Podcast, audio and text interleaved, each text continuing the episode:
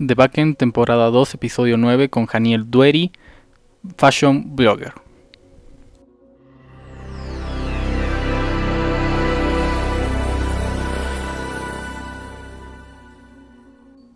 ¿Qué tal? ¿Qué tal tu nueva normalidad? Define nueva normalidad y a qué te refieres. ¿Cómo has estado ahora después de la pandemia, ahora que ya estamos vacunando personas mayores de 18 años, ¿cómo te estás adaptando a esta nueva vida que está un poquito manchada de virtualidad y de todas estas cosas? Mm, mira, yo creo que es, es no sé si es complicado, pero considero de que ahora las personas tienen una nueva forma de creer.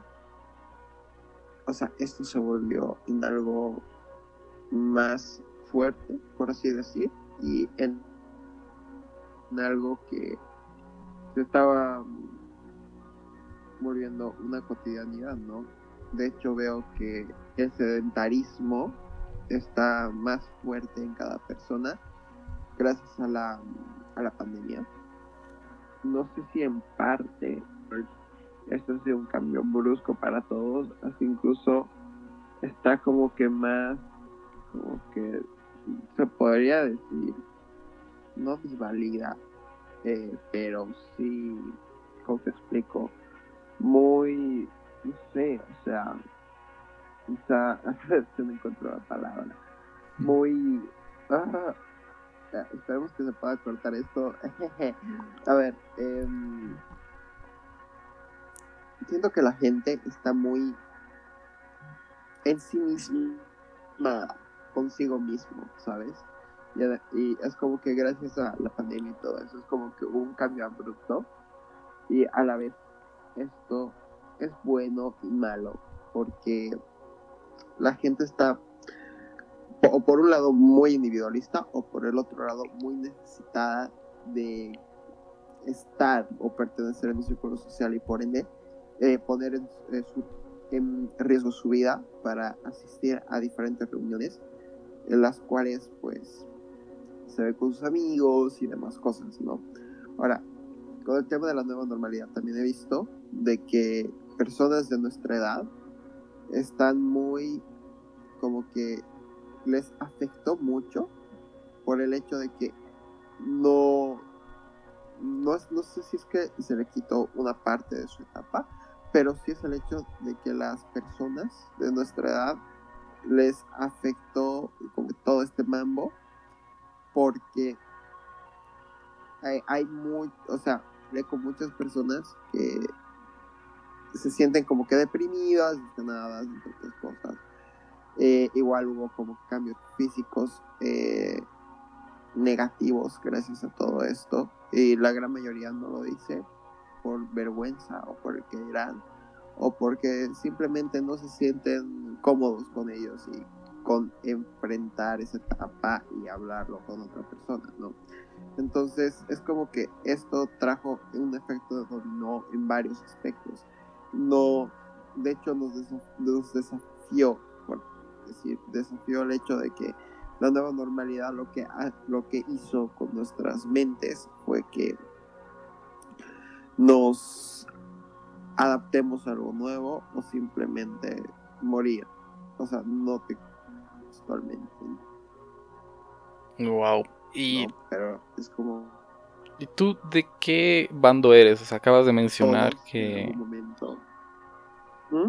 ¿Tú de qué bando eres? Acabas de mencionar que o eres o te has convertido en una persona muy individualista o una persona que necesita de contacto social. ¿Tú de qué bando te has convertido? Yo la verdad siempre he sido, por así, no sé si individualista, pero sí una persona solitaria. Porque una persona individualista, digamos, es alguien que se podría decir hasta que incluso muchas veces egoísta, ¿no? Lo cual no es mal. De hecho, el ser humano en varios aspectos de su cotidianidad es egoísta. Solo de que esos egoísmos no lo percibe y además de que eh, no es no nada te dice que esas clases de egoísmo sí está bien. solo que te dicen que no es egoísmo, es, es algo complicado. Pero, digamos, si tuviera que definirme entre individualista o en alguien que requiere aceptación de la sociedad, ah, yo me considero alguien individualista en ese aspecto, ¿no? Ok. También hay una parte que me gustó mucho que dijiste que nos han, entre comillas, quitado una etapa de nuestras vidas y por eso hemos cambiado nuestra forma de ser, quizá volviéndonos un poquito dependientes del que dirán. ¿Por qué a ti no te importa eso? Porque considero que una parte de la etapa de mi vida la adapté en la pandemia. Ok, ¿y de dónde sale la idea de volverte un... A las redes sociales y gracias a que tuve una ventana para ello y no perder, digamos, como que mi... Wow. ¿Perdón? ¿De dónde sale esto de convertirte en un fashion blogger? Hola. Hola, ¿me escuchas? Yo creo que sale bajo la utilidad de que vi que sí ahora sí te escucho te escucho te escucho. Yo creo que mm, todo esto salió gracias a que vi una oportunidad por así decir ya que hay este tipo de bloggers en Bolivia toco, digamos, en TikTok y toco en diferentes plataformas. Muy pocos lo hablan acá y muy pocos tienen el, conocimiento al respecto, más sin embargo les gusta aprender sobre estos temas, ¿no? Además, eh, simplemente y llanamente por utilidad y aparte porque es un mundo el cual se cree que es superficial, pero en realidad la gente no se da cuenta que en la, en la superficialidad se empieza para avanzar con uno mismo, ¿no? Y son cosas básicas de historia, entre otras cosas. Entiendo. Entonces. Ante. ¿Cuál crees que es el dato histórico sobre la moda que más te gusta?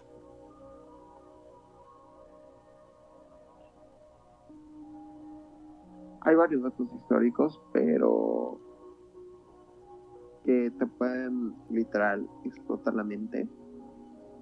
Pero la gran mayoría de los datos históricos que siempre he visto, he leído y he indagado, siempre por alguna razón cambian el concepto en sí de la vida y de la sociedad en general.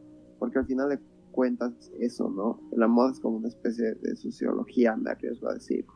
Y siendo más específicos con la, con la, con la pregunta.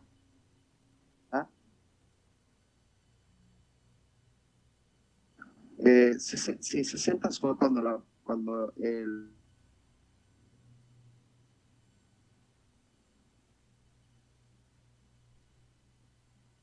Hola. Hola. Te pregunto, en los años 60 fue cuando el ser humano llegó a la luna, ¿verdad? Eh, sí, en 1969. Ya, bueno, al final, lo que pasó es que a finales de los 60 y a los principios de los 70 eh, el mundo de la moda empezó a cambiar en el aspecto que la gente se empezó a volver más futurista porque tenía la ilusión de que el ser humano ya había llegado a la luna, iba a haber más avances. Por ende, eh, en conceptos de moda se empezó a aplicar el tema de la moda futurista. Wow. desde ahí. Como que cómo empezar a adaptar tu vida en base a lo que eh, se creía, ¿no? Que era la... Wow, entonces... La posibilidad de llegar a la luna y aparte posiblemente crear una civilización y todo eso, ¿no? Entonces... ahí también no, te olvides que eso también dio lugar... Ajá. ¿Perdón? No, continúa, por favor. Perdón por cortar. desde ahí eh, se empezó. Sí, dime. Ah, perdón. Ah, ya, ok. Desde ahí entonces se dio como que todo esto de la moda futurista. A partir de los 70 empezó con el tema de los 80 que todo era muy retro, colorido, entre otras cosas, gracias a la, a la rama futurista que se mostró en los 70 Wow, entonces justamente de eso iba mi pregunta. Esto de los eh, ochentas que tú dices que son muy coloridos, muy... Eh, con una moda digamos un poco extraña, ¿tú es cabida desde la parte científica con los avances que hemos tenido como llegar a la luna? Es por eso que... No sé si has visto Volver al Futuro. Cuando viajan al 2015 tienen una moda muy interesante. ¿Tú crees que en algún momento vamos a tener un tipo de moda parecida a esa? Es que más... Es que yo creo que se muestra un estilo de vida, el cual hiper mega como que futurizarlo. Yo creo que sí en algún aspecto pero al final y, al cabo, eh, yo creo que la sociedad crea y se adapta en base a diferentes cambios que son muy fuertes y concisos como mini revoluciones o revoluciones en general, como por ejemplo lo que pasó con el COVID. No creo que ahorita, escucha, o sea, haciendo paréntesis al tema de moda, no creo que, o sea, evitándolo un ratito, ¿no? Eh, el tema. Yo no creo que el ser humano ahorita cree como que autos voladores para el consumo en general. Yo creo que, por ejemplo, gracias a lo que pasó con el COVID, el ser humano se empezó a adaptar a una era digitalizada, la cual puedes crear un estilo de vida y una realidad en base a lo que tú quieres mostrar.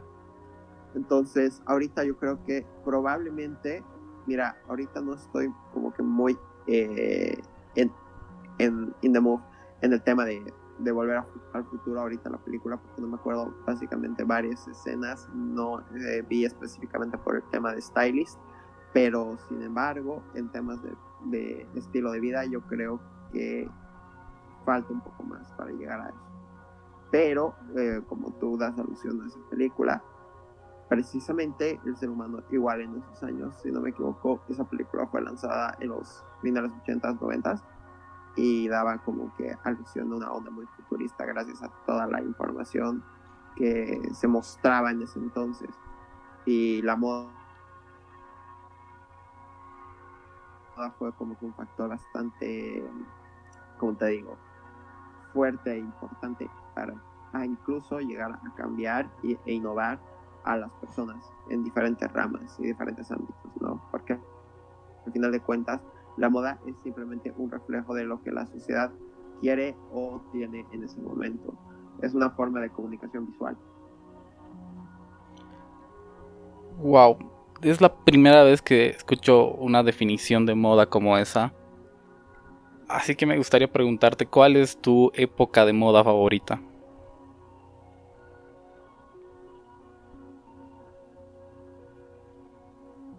Mm. A ver, uh, es una pregunta bastante amplia porque es, es, ahorita es una pregunta complicada porque al final la moda ha sido cíclica y se ha ido como que eh, adaptando según a la necesidad, ¿no? Pero, digamos, una época que he visto que ha sido como que muy,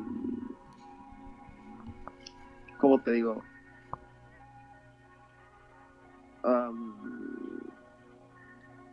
no import no, no es la palabra importante. A ver, muy imponente, por así decir, considero que fue la eh, de los años 50 finales, sí. Ok. 50, entrando a 60. Sí. Ok, me parece muy interesante. Bien, eh, nuevamente haciendo un paréntesis en esto de la historia de la moda y que es al final gran parte de tu vida, creo. Ha llegado el momento de una sección de este programa que es muy importante para mí, muy importante para conocerte bien. ¿Cuál ha sido tu peor desayuno?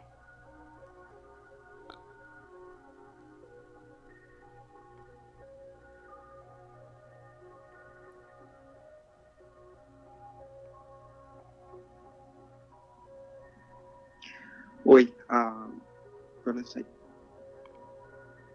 A ver, es una pregunta a la cual tengo que analizarla, pero porque tengo que recordar literal mi vida en general. Pero creo que mi peor desayuno fue el día que murió mi abuela, porque cuando murió, yo literal tuve que, como que, me entré básicamente en shock y dije, pucha, en ese momento es el momento que no de, mm, salió como que mi verdadero yo competitivo, en el, en el que te dice, no te puedes dar por vencido, no puedes dejarte vencer por una situación la cual es normal y en algún momento va a pasar. Eh, este es el momento que realmente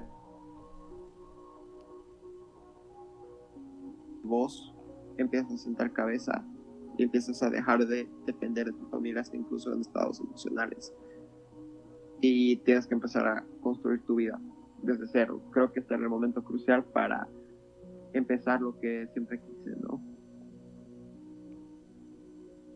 Wow, es algo realmente. las emociones o el.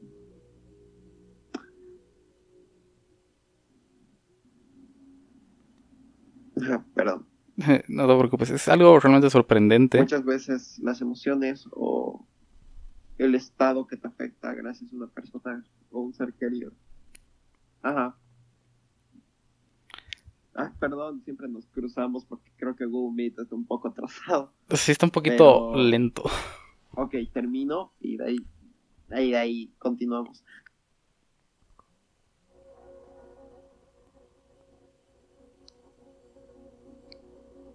Ah, ajá, está, está algo lento.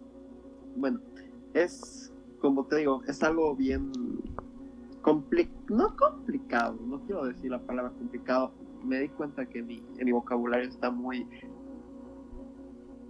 enraizada la palabra complicado, es una palabra que debo empezar a sacarla, pero sí es una situación que te hace dudar, ¿no? De quién eres, por qué, cómo y para qué. Y bueno, con mi peor desayuno en ese aspecto y en temas, digamos, literales por mi peor desayuno, porque literal solo tomé agua ese día, en todo el día. Wow, es realmente sorprendente. Es algo que me deja un poco en shock también, debido a que tomas el... un golpe duro para ti y le das esta vuelta que te ayuda de cierta forma a crecer como persona. Este crecimiento es lo que te ha convertido en una persona de cierta forma que no le importa lo que le dicen a los demás, que le gusta hacer el contenido porque es algo que le llena, que tiene una gran relación con sus seguidores porque haces demasiadas interacciones con ellos.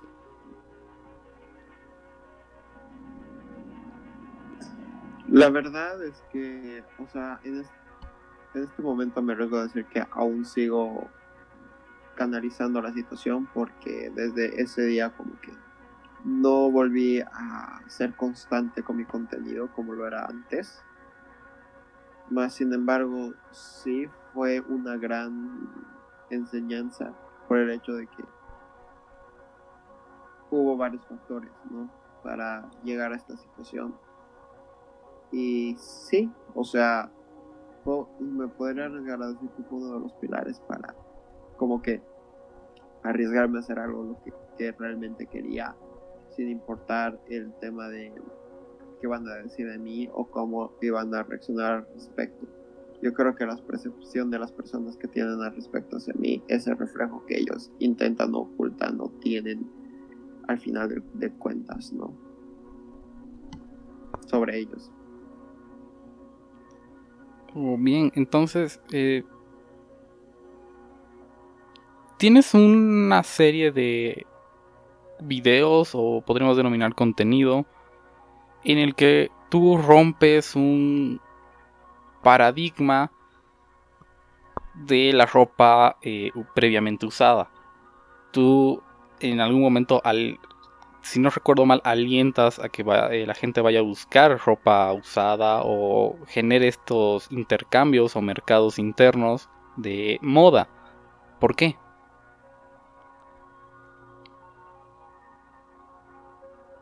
Ajá. Considero que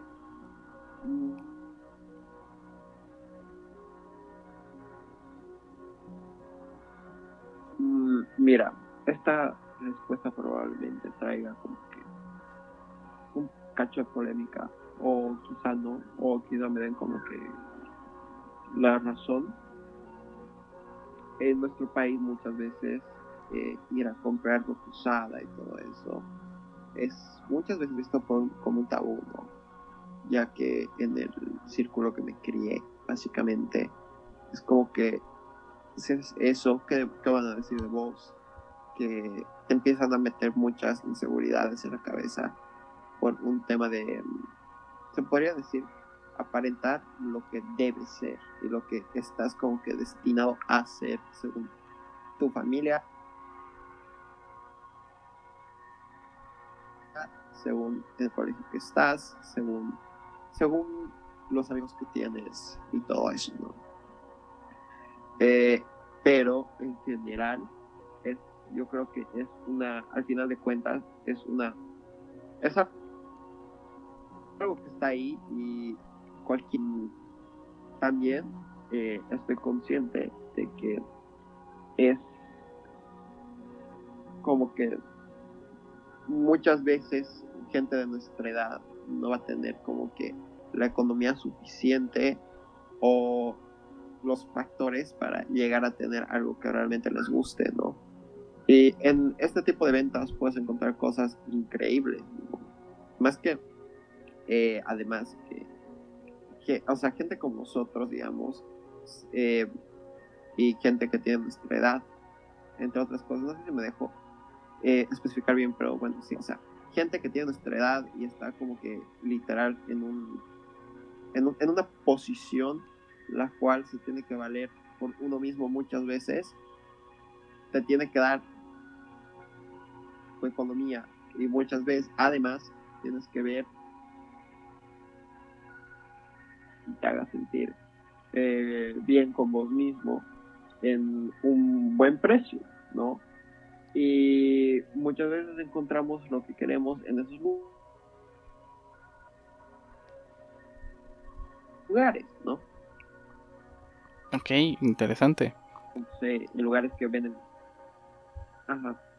cosas, em, no vas a encontrar lo mismo que vas a encontrar en un segmento vintage, por así decirlo. Ok yo soy una persona que no sabe mucho de moda. Una persona que podría decir que se viste con lo primero que encuentra, pero eh, sí tengo que admitir que tengo ciertos límites. ¿Cuál crees que es la mm. peor combinación de ropa que has visto en tu vida? Yo creo que no hay ni mejor ni peor sin embargo, este mundo te enseña a ser crítico y te enseña a que em, la palabra bonito y la definición de belleza es subjetiva. Entonces, algo que está pésimo para mí va a estar bien para otra persona. Y lo que te enseña es a generar críticas constructivas y a ser crudo con tu opinión. Entonces, muchas veces te encuentras con que estás afectando la sensibilidad de las personas, ¿no? Cuando no entienden que esto simplemente es una opinión cruda eh, en base a lo que estás investigando y estás viendo, ¿no? Entonces, ahorita no te podría dominación de ropa exacta, que me parece horrible porque al final de cuentas, algo que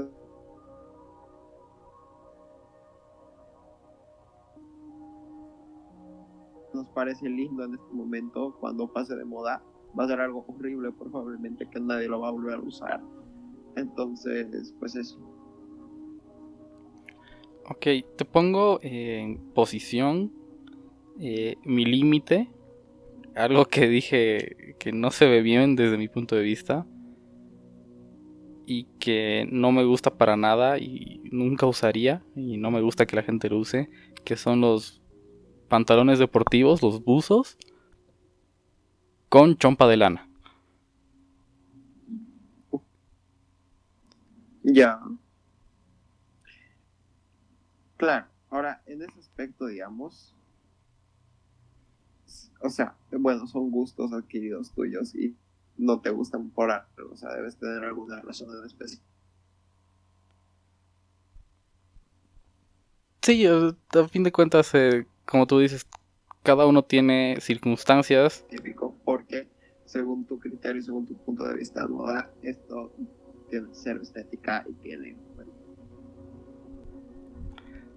Sí, correcto, así que.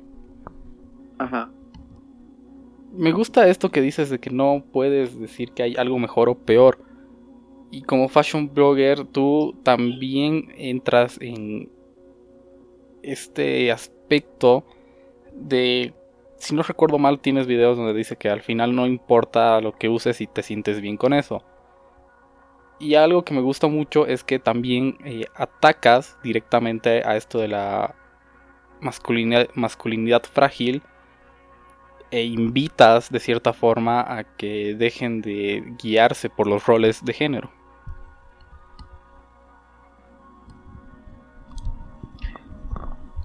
Sí, o sea, se podría decir sí, porque al final de cuentas la, la ropa en temas de historia, muchas prendas son unisex, muchas cosas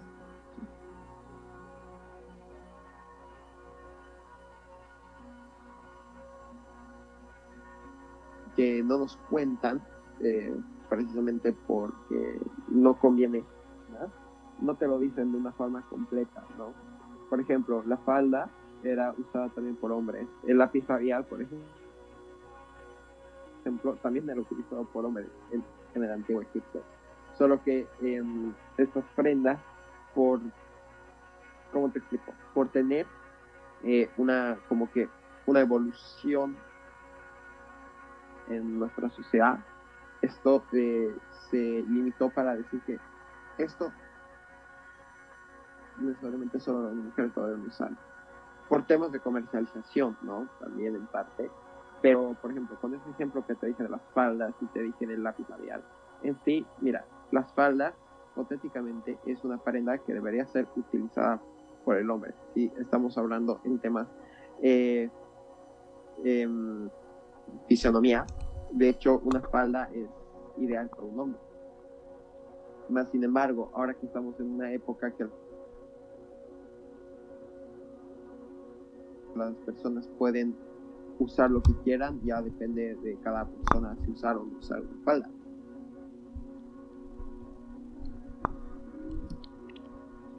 Bien, y como persona que está muy metida en esto de la moda, y esta es una pregunta que me hicieron hace poco y me parece muy interesante.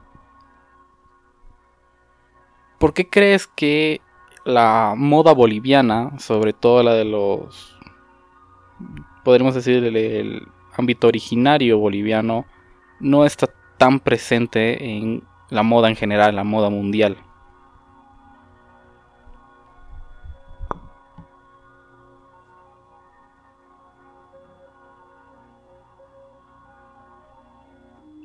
¿Puedes repetir la pregunta, por favor? Claro, sí. Es, eh, ¿por qué crees que la moda boliviana, incluso tirando un lado al lado originario, no está tan presente en la moda mundial?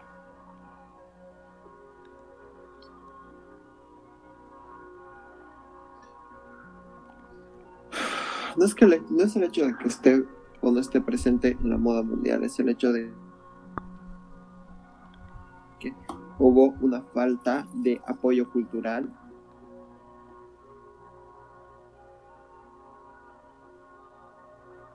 Eh, gracias a nuestra gente y porque las personas en nuestro país em, prefieren consumir cosas de eh, otros países y otras culturas que nuestra propia cultura.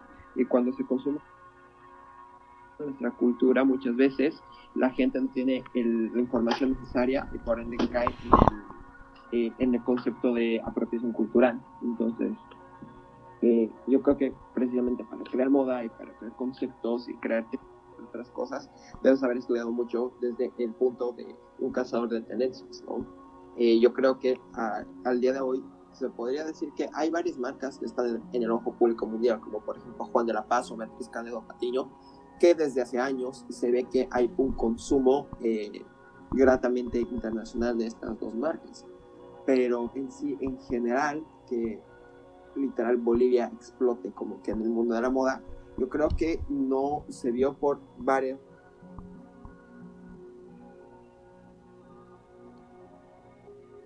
razones. El primer motivo es porque vivimos en un país en el cual necesariamente el arte y la moda, cosas en las cuales eh, nos debemos enfocar más, como el tema de, de hambre, el tema de educación, entre otras cosas que aún no estamos eh, como que completos en ese tema. Por ende, un país el cual no tiene eh, las necesidades cubiertas completas, no se va a fijar en los extras que te puede ofrecer el arte, porque en sí la moda es arte como tal. Por eso, digamos, eh, muchas personas tienen ese conflicto acá en Bolivia, que son artistas, que el arte no es valorado, y además de que las personas tienen un carecimiento de cultura en, en esto. Y, pero el mayor problema es de que como este no se ve como que algo necesario cuando ya eh, nuestra sociedad va evolucionando y va incluso teniendo mejores ingresos económicos y una mejor calidad de vida, considera de que el arte, la moda, entre otras cosas, son algo que no debería eh, ser tomado en cuenta y es algo como que no es importante. Entonces, la gente en estos temas igual no tiene educación y cultura al respecto muchas veces y se arriesga a como que decir de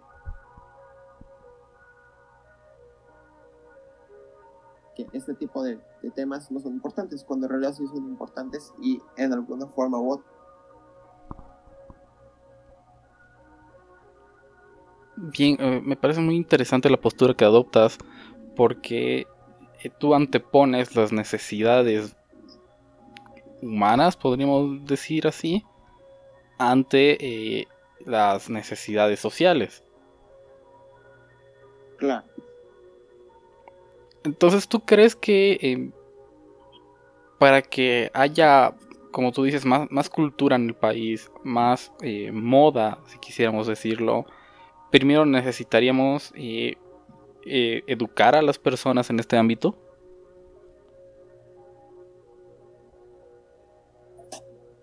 Más que educar a las personas, considero de que em, debemos tener una mejor forma de calidad de vida. Porque si nuestra calidad de vida y estilo de vida en sí mejora para todos, este va a tener eh, un buen impacto en temas de educación. Ahora sí, también es necesario que se maneje y tengamos una, una forma más grande de educación, ¿no? Claro. Ahora. Que son temas que muchas veces la gente deja de un lado, porque hasta incluso eh, su propio gobierno no es que lo toma muy en cuenta, que digamos.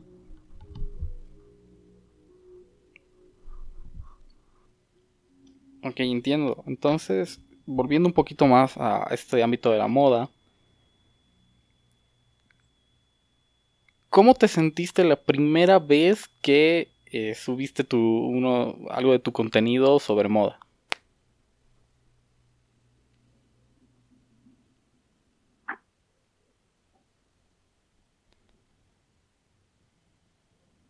Vulnerable, porque mm, cuando, cuando eres hombre y empiezas a hablar de moda, esto es algo malo, porque te empiezan a catalogar con una etiqueta de que seguro es gay, seguro es súper afeminado, que no sé qué, y demás cosas, ¿no?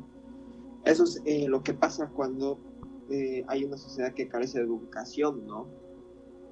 Y esto se ve hasta en los más grandes círculos sociales de nuestro país, que por temas de costumbre la gente no se fue, no fue evolucionando en temas de pensamiento crítico, no pensamiento crítico, me estoy refiriendo mal, de, te podría decir, a lo mejor es la palabra exacta. Um, a ver.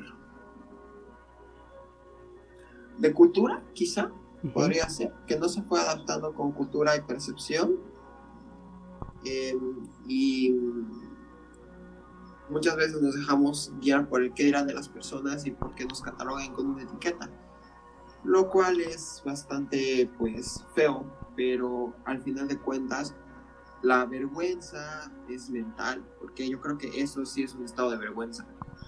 Y si te vale y haces que literal tu contenido tenga una misión y no como que el hecho de difundir contenido en el cual no puedas eh, aprender algo nuevo gracias a eso, yo creo que está todo bien. Bien, algo que quiero preguntarte y estoy seguro que vas a tener una postura muy interesante sobre esto es, ¿en algún momento Janiel planea tener su propia línea de marca o solamente es una persona que eh, le gusta este mundo y le gusta comentar sobre esto? Es una pregunta bastante complicada, ¿no? Porque ahí eh, tengo sentimientos encontrados al respecto.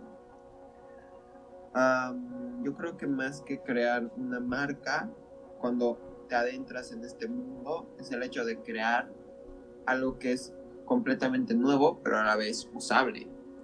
Que es en, en este mundo muchas veces todos caen en el en la crisis de que todo ya ha sido creado en nuestra época y por eso se está viendo como que más, cada vez más cíclica la moda. Pero, quién sabe, probablemente sí, probablemente no. Yo creo que el tiempo lo irá eh, diciendo, pero por el momento eh, solo me gustaría adentrarme en este mundo para compartir mi conocimiento al respecto. Bien, ¿qué les dirías a las personas, un poco me incluyo en esto, que dejan eh, la estética y la moda un poco de, eh, de, lado? ¿Qué les dirías a estas personas como yo nuevamente que tienen esta idea de decir, sí, es que al final de cuentas no me importa cómo me vea? es muy importante porque al final el mundo te trata como te ve. La primera impresión siempre es muy importante. Muchos me dirán que eso es superficial, pero como te dije al, principio de la entrevista, por algo se le dice superficialidad, porque es por lo que debes empezar para tener pilares en tu vida. Porque si nunca manejas la superficialidad como tal, y la ves como mala y entras en un concepto de no importismo, esto al final de cuentas te va a traer problemas o hasta incluso inseguridades que no sabes tener. Entonces, em, aparte, buscar tu estilo y buscar tu forma de cómo vestirte e adentrarte en este mundo te va a servir también para conocerte a ti mismo. o a ti mismo. Bien. Ya saliendo un poquito de esto de, hablar de moda, de cultura, de cómo sentirnos.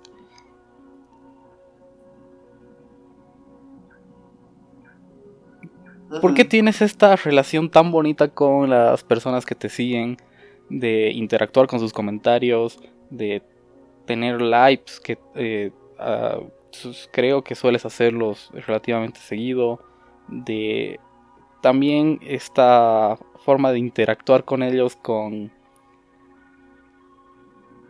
cuando te insultan, tú no devolver el insulto, sino analizarlo y pensarlo y darle ese giro de tuerca tan cómico que me parece.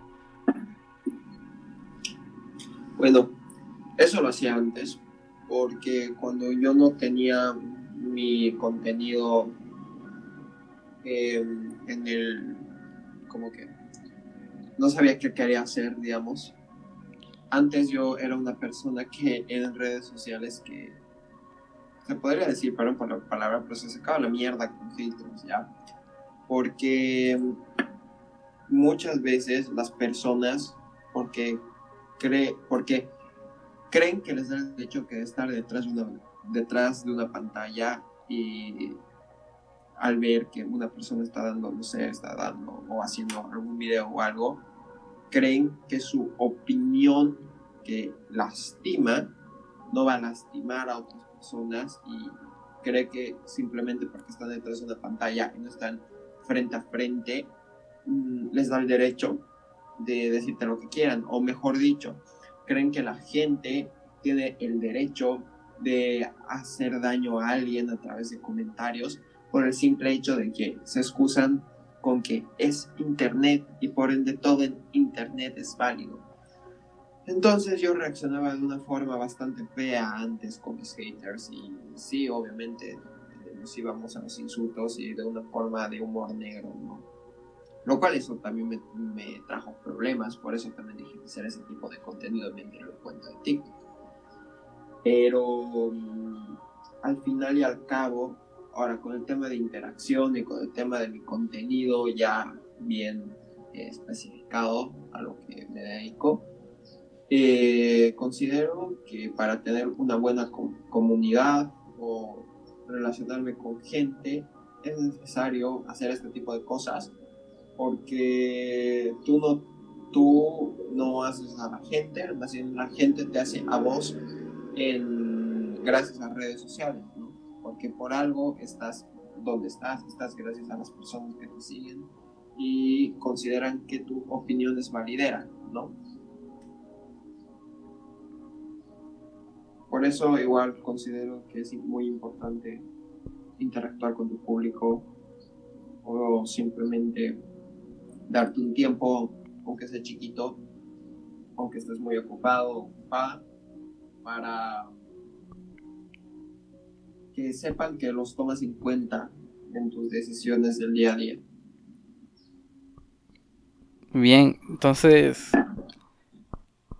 me sorprende gratamente, eres una increíble persona y solo me queda agradecerte por tu tiempo, eh, agradecerte por esta entrevista y como ya es costumbre en este programa, este es tu momento es tu momento para dejar tus redes sociales, tu momento para dar un último mensaje a todos los que nos escuchan.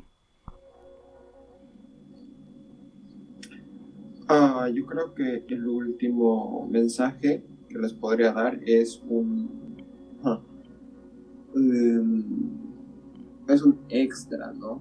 Sobre varias cosas que siempre no pasa por algo y no te lo tomes a mal todo lo que te pasa en la vida. Siempre todo tiene una enseñanza para crecer como persona. Y que sigas tus sueños, aunque a veces muchas, muchas veces cueste y te haga pues dudar. Tienes que seguirlo haciéndolo. Al final la recompensa considero que es gratificante tener lo que quieres porque estás destinado a tener eso, si te lo crees.